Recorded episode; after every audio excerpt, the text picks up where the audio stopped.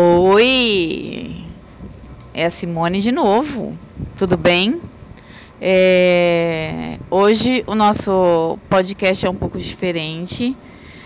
Ele não vai se chamar Pílulas de Resiliência, é, porque a gente tá hoje vai tratar de, de um de um tema que a gente nunca falou aqui no, é, no podcast com vocês.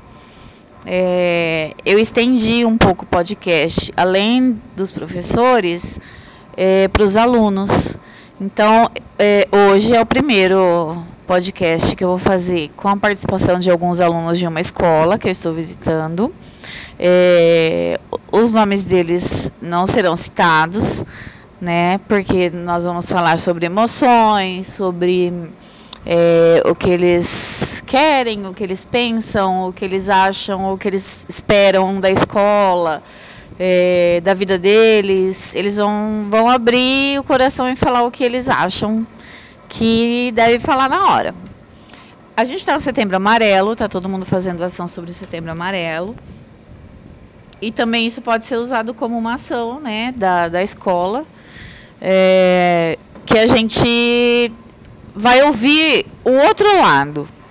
Porque nós, como adultos, enxergamos é, o, o suicídio, é, todo esse tema do Setembro Amarelo de uma forma.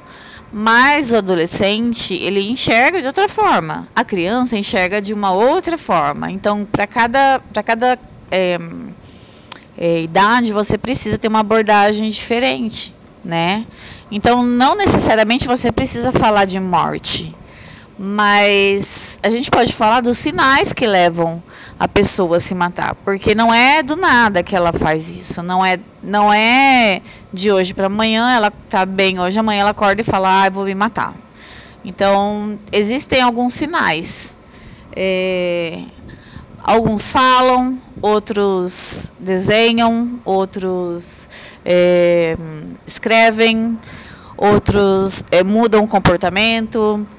É, isso é progressivo, demora às vezes anos, porque começa assim com uma ansiedade, com uma crise existencial. É, o que, eu vou fazer da vida daqui para frente? Eu estou crescendo, eu preciso ter um objetivo, eu quero ser alguém na vida. E daqui no outro dia, dali a pouco no outro dia você acorda, você já não quer mais aquilo que você queria ontem, você já quer outra coisa. Então, o adolescente ele é uma incógnita é, trabalhar com adolescente não é fácil por causa disso. Eles mudam de humor do nada, né? Então eu, eu vim aqui para ouvir o que eles quiserem falar.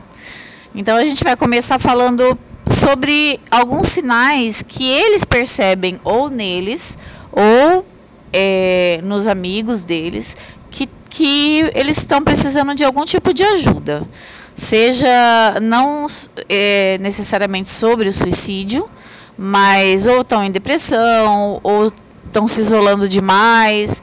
Então eu quero, eu vou passar para eles, eles vão falando um de cada vez é, sobre isso primeiro e depois a gente vai falando, fazendo as perguntas e eles vão participando, tá?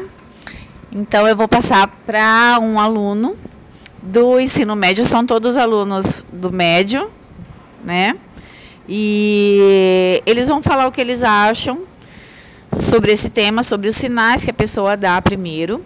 E depois a gente vai trocando, é, é conforme for passando o podcast, conforme a gente for falando, a gente vai puxando outros assuntos.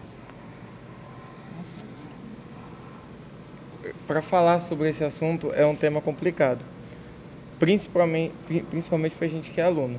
É, identificar, está na nossa apresentação que identificar as pessoas que são suscetíveis ao ato, ao ato suicida, é muito difícil para quem é profissional de saúde. Então, para a gente é mais difícil ainda.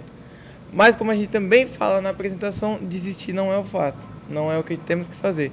Se a pessoa, se a gente vê que a pessoa está precisando, é ir atrás, é ajudar a pessoa. Porque se a gente desistir, infelizmente, ela vai se sentir sozinha, solitária e vai ser como se não. Como se ela. A gente, ela vai pensar o quê? Ah, a pessoa não precisa de mim, então não tem por que eu ficar aqui. Então, é a gente pensar em todos os fatos que essa pessoa está passando, da vida dela, é conversar. Não é pressionar a pessoa, obrigar a pessoa a conversar com você. Não, vai lá, deixa a pessoa à vontade, a pessoa se, se sentir alivi é, aberta, sentir aberta poder chegar em você e falar o que ela realmente está sentindo. É não pressionar. Se ela está passando, está tendo uma crise de ansiedade ou algum problema, não, não pressionar ela para, ah, se controle. Isso é a pior coisa para quem tem uma crise de ansiedade, quem tem mesmo, não consegue se controlar. É difícil. Então não tente forçar, pressionar a pessoa para falar, ah, vai isso, aquilo, isso, aquilo. Não, é a gente pensar, eu sou uma pessoa que já tive crise de ansiedade, já tentei ao ato suicida. Então hoje eu encontrei a minha motivação. No que eu me motivar? A minha motivação hoje é a igreja.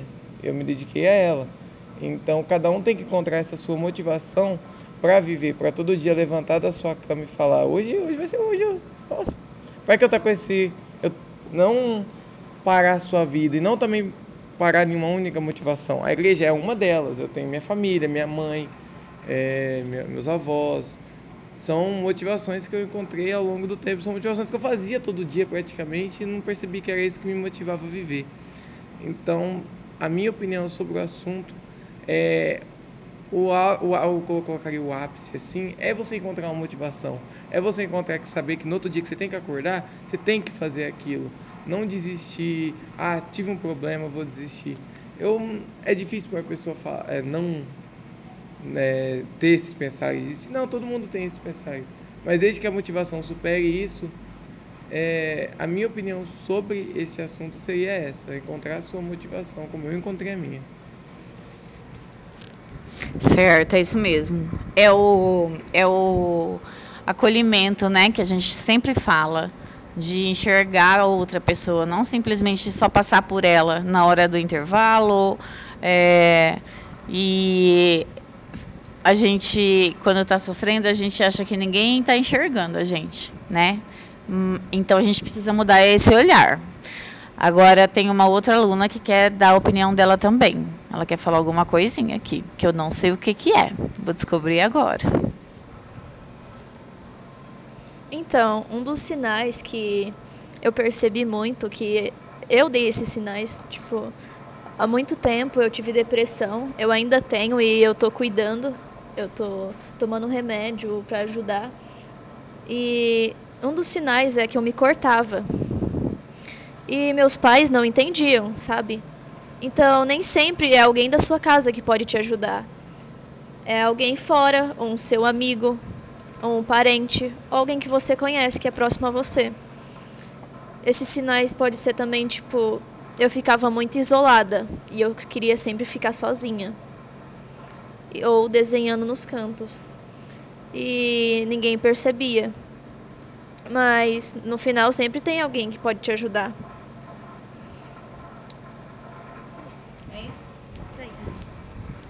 Mais alguém quer falar? Peraí, deixa eu passar para outra aluna. Bom, é, é como minha amiga acabou de falar, essa situação é complicada quando você dá sinais, às vezes as pessoas não veem e quando vêm ainda tratam como se isso fosse algum tipo de problema que você tem que se controlar. Isso aconteceu bastante comigo recentemente e eu tô começando a controlar agora. Agora, depois de uns dois anos e meio com esse problema. E a gente não recebe o autocontrole de uma hora para outra. A gente começa com ajuda. Sim, eu precisei de ajuda. É, precisei conhecer todo mundo que eu conheci, fazer meus amigos, né? Porque antes eu não tinha nem com quem falar. Meus amigos, tipo, metade mora do outro lado do país, então era foi uma uma fase complicada e minha mãe também não entende até hoje. Eu tento explicar, às vezes ela tenta, mas é difícil para ela. É complicado. Então, às vezes, a gente precisa dessas amizades. Acaba se tornando muito especiais. Eu acho que é, é um fortalecendo o outro, né? Quando você encontra assim a sua tribo, vamos dizer, e você é, começa a se identificar com as pessoas que estão na sua volta e você aí você começa a criar vínculo, começa a criar confiança e você se abre, né? Porque é, a gente não consegue muitas vezes enxergar mesmo se a pessoa não falar. Só que tem gente que não fala, igual a nossa amiga que falou, ela, fica no, ela ficava no canto, desenhando, a família não percebia, ou então a família acha que é uma besteira. É, já conversei com famílias que as, é, os adolescentes se, se autolesionavam, eles falavam, ah, isso é falta de surra, ah, e tem de tudo, não sei por que, que faz isso. Até que eu fui estudar sobre isso e também descobri o motivo disso. Porque eu já tinha perguntado para vários adolescentes o porquê é, eles não conseguiam expressar o porquê exatamente faziam isso. É, porque a nossa geração, né, a minha e a dos mais velhos, não tinha é, tinha outras crises existenciais e outras maneiras de, de mostrar os sinais, mas as gerações mudaram, as famílias mudaram, por isso que existe esse conflito entre vocês, adolescentes, e os pais. Porque os pais foram criados de uma outra maneira. Então eles ainda não entendem que isso é um é, é, é uma maneira é um é um grito que vocês estão dando, que vocês precisam de ajuda. Para eles é uma besteira. É, é, se você não tem um pai assim, uma mãe assim, agradeça muito, que te entende, que te socorre, que consegue conversar com você numa boa sobre tudo, sobre qualquer assunto, é, porque não são todos. É, e as gerações estão ficando cada vez mais, mais é, vamos dizer assim, autoconfiantes mais cedo. Então, assim, uma criança de 12 anos, por exemplo, ela pode já muito bem saber o que ela quer ser, ela já criou a identidade dela. É, apesar de, de você é, achar que ah, isso é fase, ah, isso vai passar, ah, isso. Não, tem coisa que não é fase. É, o, o, estilo que, que aquele adolescente escolheu para a vida dele, do jeito de se vestir, do jeito de ser, do jeito de se comportar, pode ser que não seja uma fase. Pode ser que seja sim, mas pode ser que isso dure. E a gente precisa respeitar o jeito de cada um. Acho que é esse o segredo da convivência, né? Da, da, da empatia. Você enxergar o outro e respeitar o jeito do outro como ele é. Porque todo mundo tem alguma coisa. É, ninguém é totalmente bom ou totalmente ruim, né? Então a gente precisa é, focar no que é bom do outro e entender o que a pessoa não consegue ser tão boa assim. Porque ninguém é 100%, ai, que coisa linda, oh meu Deus, olha, perfeita, não, não chora, não, não reclama. Não, a gente, a gente é humano, a gente tem sentimento, né? E a, a fase de, da adolescência é terrível, terrível, porque é uma, é, a gente é uma contradição na fase da adolescência. É, você uma hora quer uma coisa, daqui a pouco você quer outra. É, às vezes você quer as duas ao mesmo tempo. Às vezes você quer três, quatro, cinco ao mesmo tempo. Você acha que, que o amanhã não vai existir. Você tem que fazer tudo já, correndo. Né? Então, assim, é, vocês realmente precisam ter alguém para confiar, para falar, pera, calma, ó, uma coisa de cada vez. Vamos lá. O que, que você quer agora, hoje, para hoje? Você pode fazer o quê? né? É, não adianta pensar muito há 10 anos à frente, porque a gente muda muito de opinião. Então a gente precisa ter essa, essa, essa hum, paciência de, de saber que a gente vai mudar todo dia, né? Tem mais um aluno que quer falar aqui, espera um pouquinho. Ele voltou para mim. É, para concretizar por exemplo, essa amiga minha acabou de falar agora há pouco. Eu não sabia sobre isso. Eu descobri agora junto com, com todos aqui. É um, uma coisa que a gente tem que conhecer a pessoa. Eu sabia que ela é uma pessoa mais de canto, mais sossegada. Só que eu não imaginava que ela tinha esses problemas no pessoal dela. E eu, esse grupo nosso, que nós montamos para essa apresentação, sobre o tema do Setembro Amarelo, foi um grupo que eu tenho certeza que ajudou muitos, que nós já se reunimos, já falamos e essas pessoas falam que o quão isso é importante, porque se sentiu acolhido, se sentiu abraçada por todos aqui. São em média uns 10, 11 pessoas só, e essas 10, 11 pessoas podem mudar a vida de uma única pessoa. Então, eu vi, eu presenciei essas pessoas que mudaram, que tiveram uma mudança completa no seu ser e eu, inclusive, também melhorei o que eu tinha que melhorar. Eu estou vendo que vou melhorar mais ainda. E vai ser amizades que vão sair para fora da escola. Não é só. A gente se reuniu fora da escola. E vamos continuar se reunindo, estudando ou não. É um grupo que eu acho que dá para falar, que é para a vida toda. Uhum. Se todos quiserem, é para a vida toda. Por mim, é. É isso aí. Amizade fora dos muros da escola. Esse é o segredo. É, eu queria saber agora se alguém quer falar sobre o que, o que, que vocês vocês são bem resolvidos com vocês mesmos, assim? Vocês se sentem confortáveis com o que vocês são? Por exemplo, vocês olham no espelho de manhã, você fala: "Nossa, é isso que eu quero ser agora". Amanhã pode ser que não, né? Pode mudar. Mas você olha no espelho e, e fala: é isso aí, tô bem e vou sair e vou arrasar. É, independente da aparência, tá? Independente da roupa. É, você está resolvido lá dentro, porque a mudança começa de dentro, a autoaceitação, seja lá o que for, seja é, sobre o cabelo, seja sobre você ser gordinho, ser magrinho, não importa. A autoaceitação ela começa de dentro e aí ela você mostra depois por fora, né? Tem pessoas que a gente vê que só de olhar assim é, são super bem resolvidas. Só de olhar você já vê. Fala a pessoa se ama só de olhar. Você não precisa conversar com ela. Alguém é, tem essa, essa, esse conflito ainda? Tem alguém super bem resolvido? Eu quero saber. Então vamos passando, que agora todo mundo aqui levantou a mão. Peraí.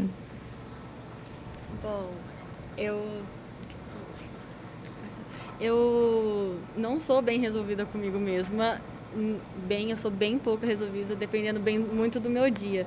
Conta de muitos passados que eu, do meu passado que eu passei, pelo que eu passei e tudo mais, o meu conflito tanto com o meu corpo quanto com a minha aparência me prejudicou muito agora.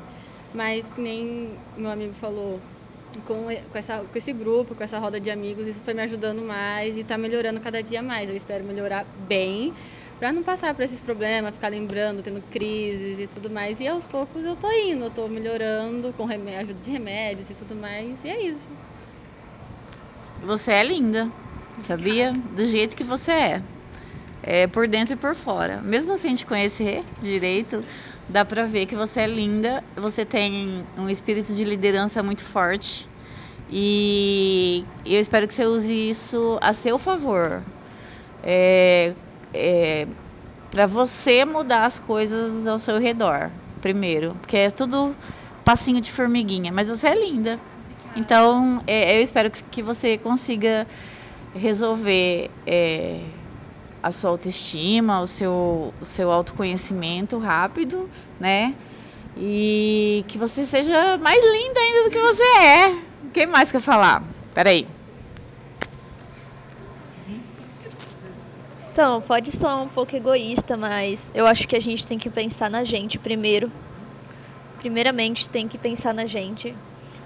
E quando eu olho no meu espelho, eu gosto do que eu vejo, tanto na aparência como mentalmente, entendeu? E eu me amo muito. Que bom. É, antigamente eu odiava a pessoa que eu era e eu eu acho que eu aprendi muita coisa para chegar no que eu sou hoje. Eu aprendi muita coisa. E eu gosto do que eu me tornei. Algumas a gente às vezes a gente falha às vezes, mas é normal. Erros acontecem, mas é humano errar. Mas eu gosto do que eu me tornei, sabe? Você também é linda. É um docinho. Parece um docinho. é, esse é o segredo. E aí a gente vai, conforme vai passando o tempo, como eu sou mais velha, bem mais velha que vocês, né? Eu sou a tia, a tia sou a tia. Vamos colocar só alguns aninhos. É, a gente vai mudar ainda. A gente vai mudar a cor do cabelo, corte, o estilo de roupa, até a gente se encontrar. Eu fui me encontrar com mais de 30 anos. Até eu, eu, eu criar minha própria identidade, eu demorei 30 anos. Eu sofri minha adolescência inteira tentando me achar e não me encontrava. Então, é, isso, assim, é, é, falar que você hoje é bem resolvida com você mesmo, apesar de tudo que você passou, né, e ainda está se tratando e tudo, e está melhorando, é uma evolução enorme. E o dia que você não estiver feliz com você do jeito que você é, você muda. Muda, muda cabelo, muda roupa, muda por dentro, começa a ter outras atitudes até você se encontrar. É, na verdade, é um teste, né, que a gente vai fazendo durante a vida inteira até a gente se encontrar e falar: é isso, eu sou assim. É, mais alguém quer falar? Só um minutinho. Então, é, eu cresci eu cresci de uma forma que, tipo assim, eu tenho que ser perfeita, assim.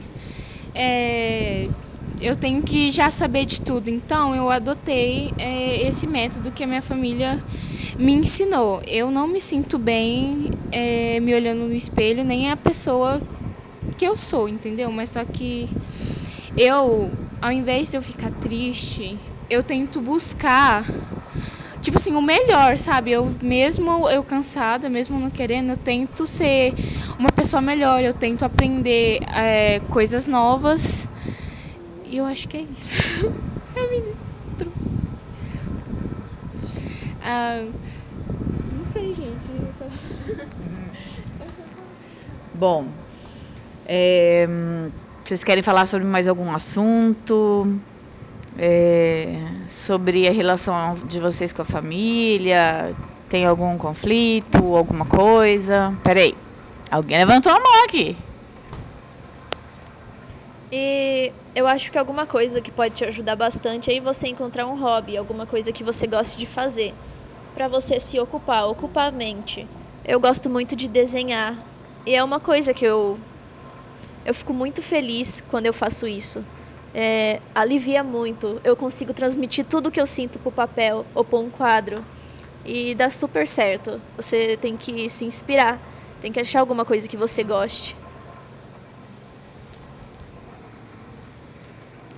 No meu caso, eu, eu, falei na própria apresentação que eu busquei esse isolamento social para aproximar da minha mãe, da minha família, para conhecer eles mais.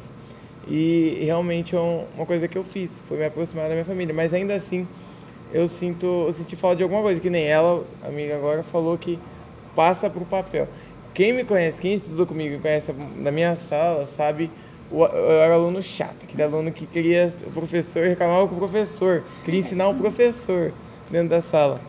Mas essa era a minha forma de buscar fazer alguma coisa, que era questionar, era tá lá, era ser o famoso CDF, queria ser o famoso CDF da sala. E quando tirava oito, eu chorava com o professor.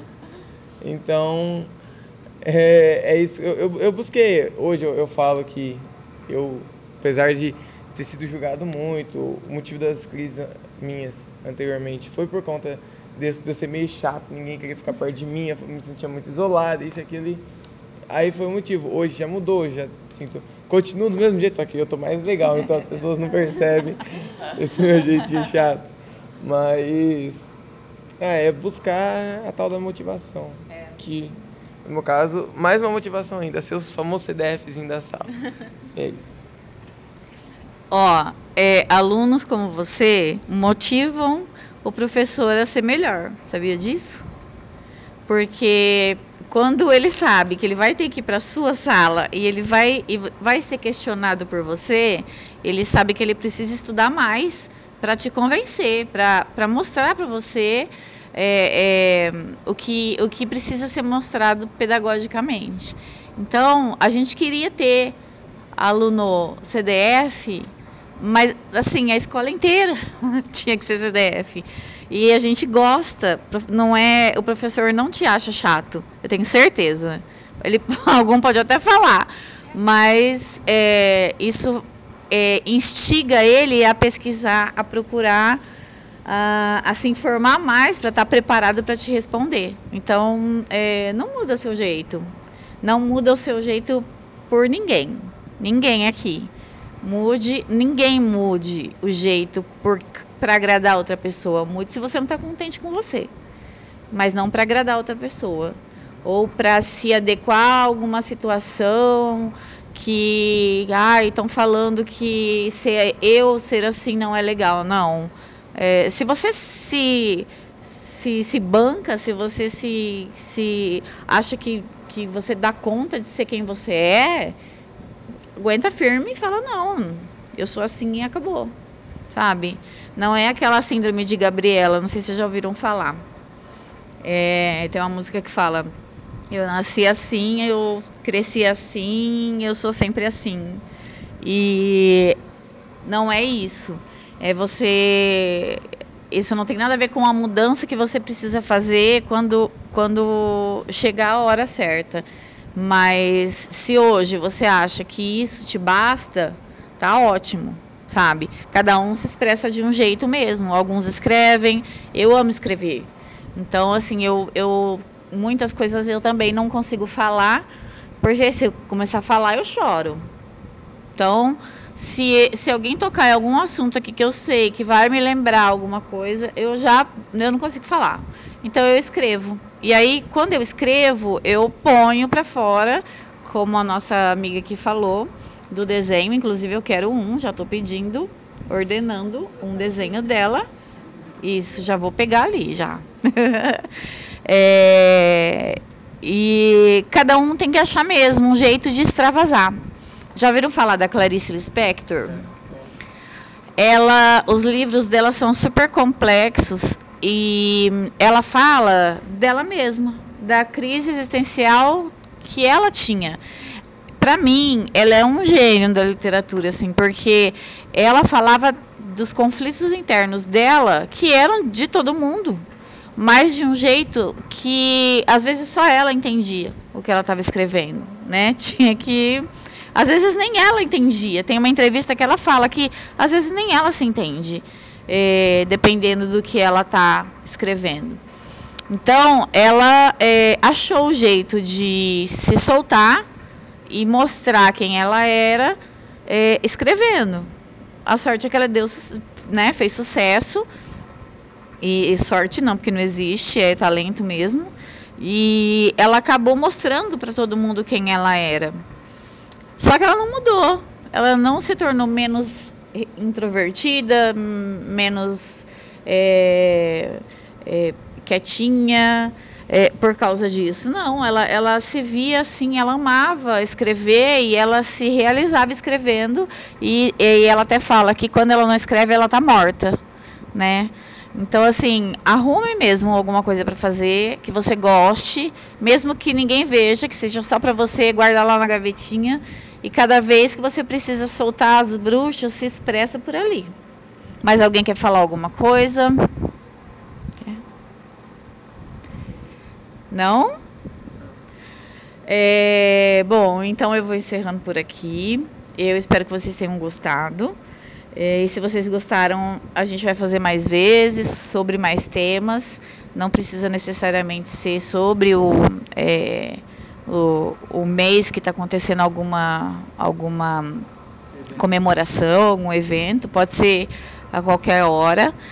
E eu vou arrumar um nome para esses episódios com os alunos e compartilhem com os outros para que a gente converse com mais alunos e entenda mais vocês.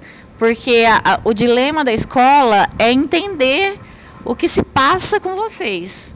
O que vocês não mostram, o que vocês não deixam a, o professor ou o diretor ou qualquer um da escola perceber. Os mais velhos, né? Do que vocês. Porque entre vocês, vocês se entendem. Um entende o outro, um, um, um se reconhece. Por isso que é bom essa conversa entre, entre vocês. A gente fala entre os pares, entre os iguais, né? Mas é, a gente que é mais velho também precisa entender o que vocês passam.